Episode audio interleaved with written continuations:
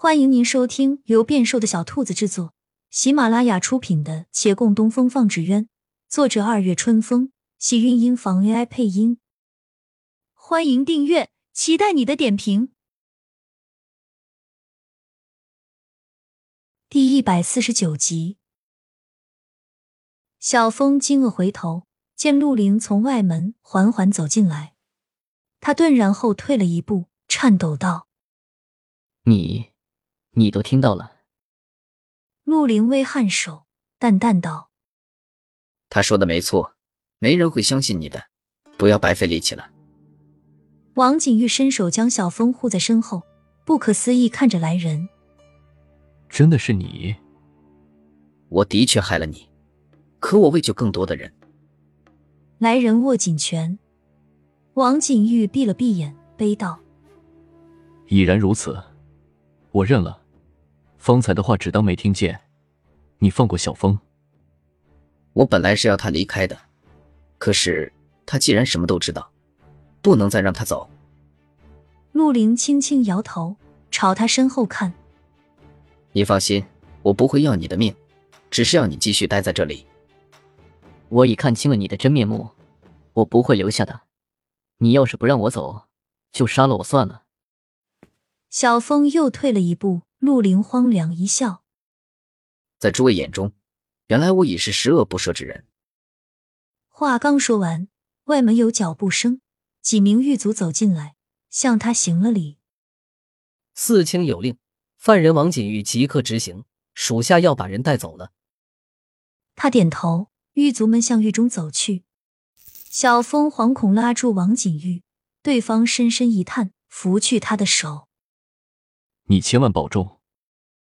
思量须臾，又与他耳畔道：“保命要紧，不要碰硬。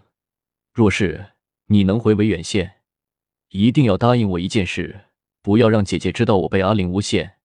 就按照朝廷的宣告，让她以为是我贪赃罢了。这样，她或许不会那么伤心。”小峰愣了一下，这一瞬思绪良多。须臾后，他重重点头。王景玉随着狱卒往外走，以至于此却还是忍不住问刚才的问题：“到底什么认错了？”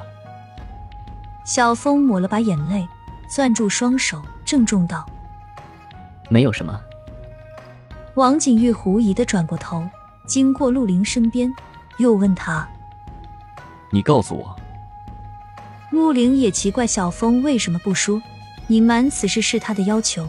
而是到如今他已经不需要，他便答了：“我师傅其实是凭借一块玉佩确定了身份，那玉佩本是小峰的，是那卷那日你阴差阳错带错了，而巧合的是你也是孤儿，与小峰甚是很像，所以他一直不知，他一开始就认错了人，你不是他弟弟，小峰才是。”他说完，往小峰看了看，小峰只能叹了口气，将脖颈上挂的佩玉扯下来。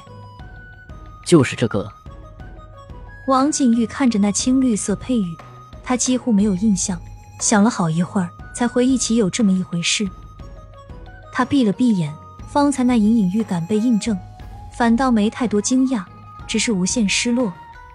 他又没有亲人了，但想及自己眼下境遇，又觉得这样也好，起码无牵无挂，不用担心谁会对他失望。他荒凉一笑，但还不解。你们既然早知道，为何不说？这样的事情有何好隐瞒的？小凤朝旁一指，恨道：“因为这个人需要你的照拂，不敢让你知道。”他怔了怔，盯着陆凌，一字一句道：“你信不信？即便没有这层关系，我依旧会帮你。”陆凌的手攥了一下，未回话，也不看他，只向他身后狱卒道。带走吧！叮叮当当的锁链带着踉跄的人消失在眼帘。小风慌张追去，被陆凌伸手拦住。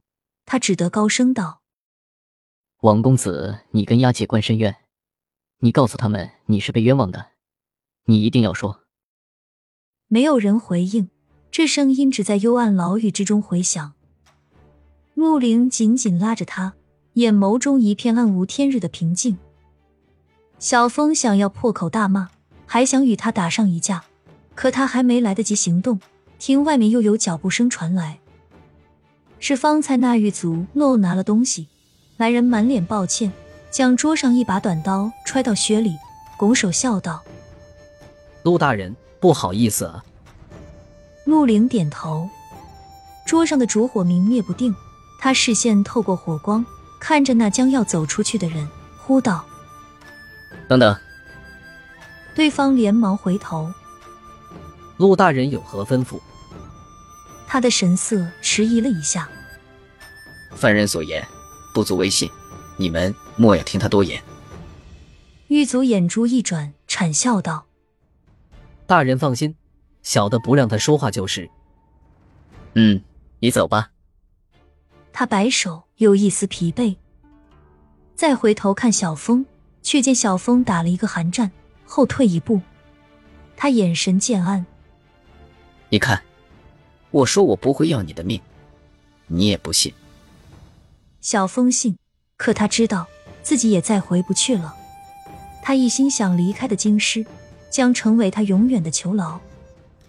陆凌有功夫给洛长青回了信，朝中变动不用他多说，消息很快会通告到维远县县衙。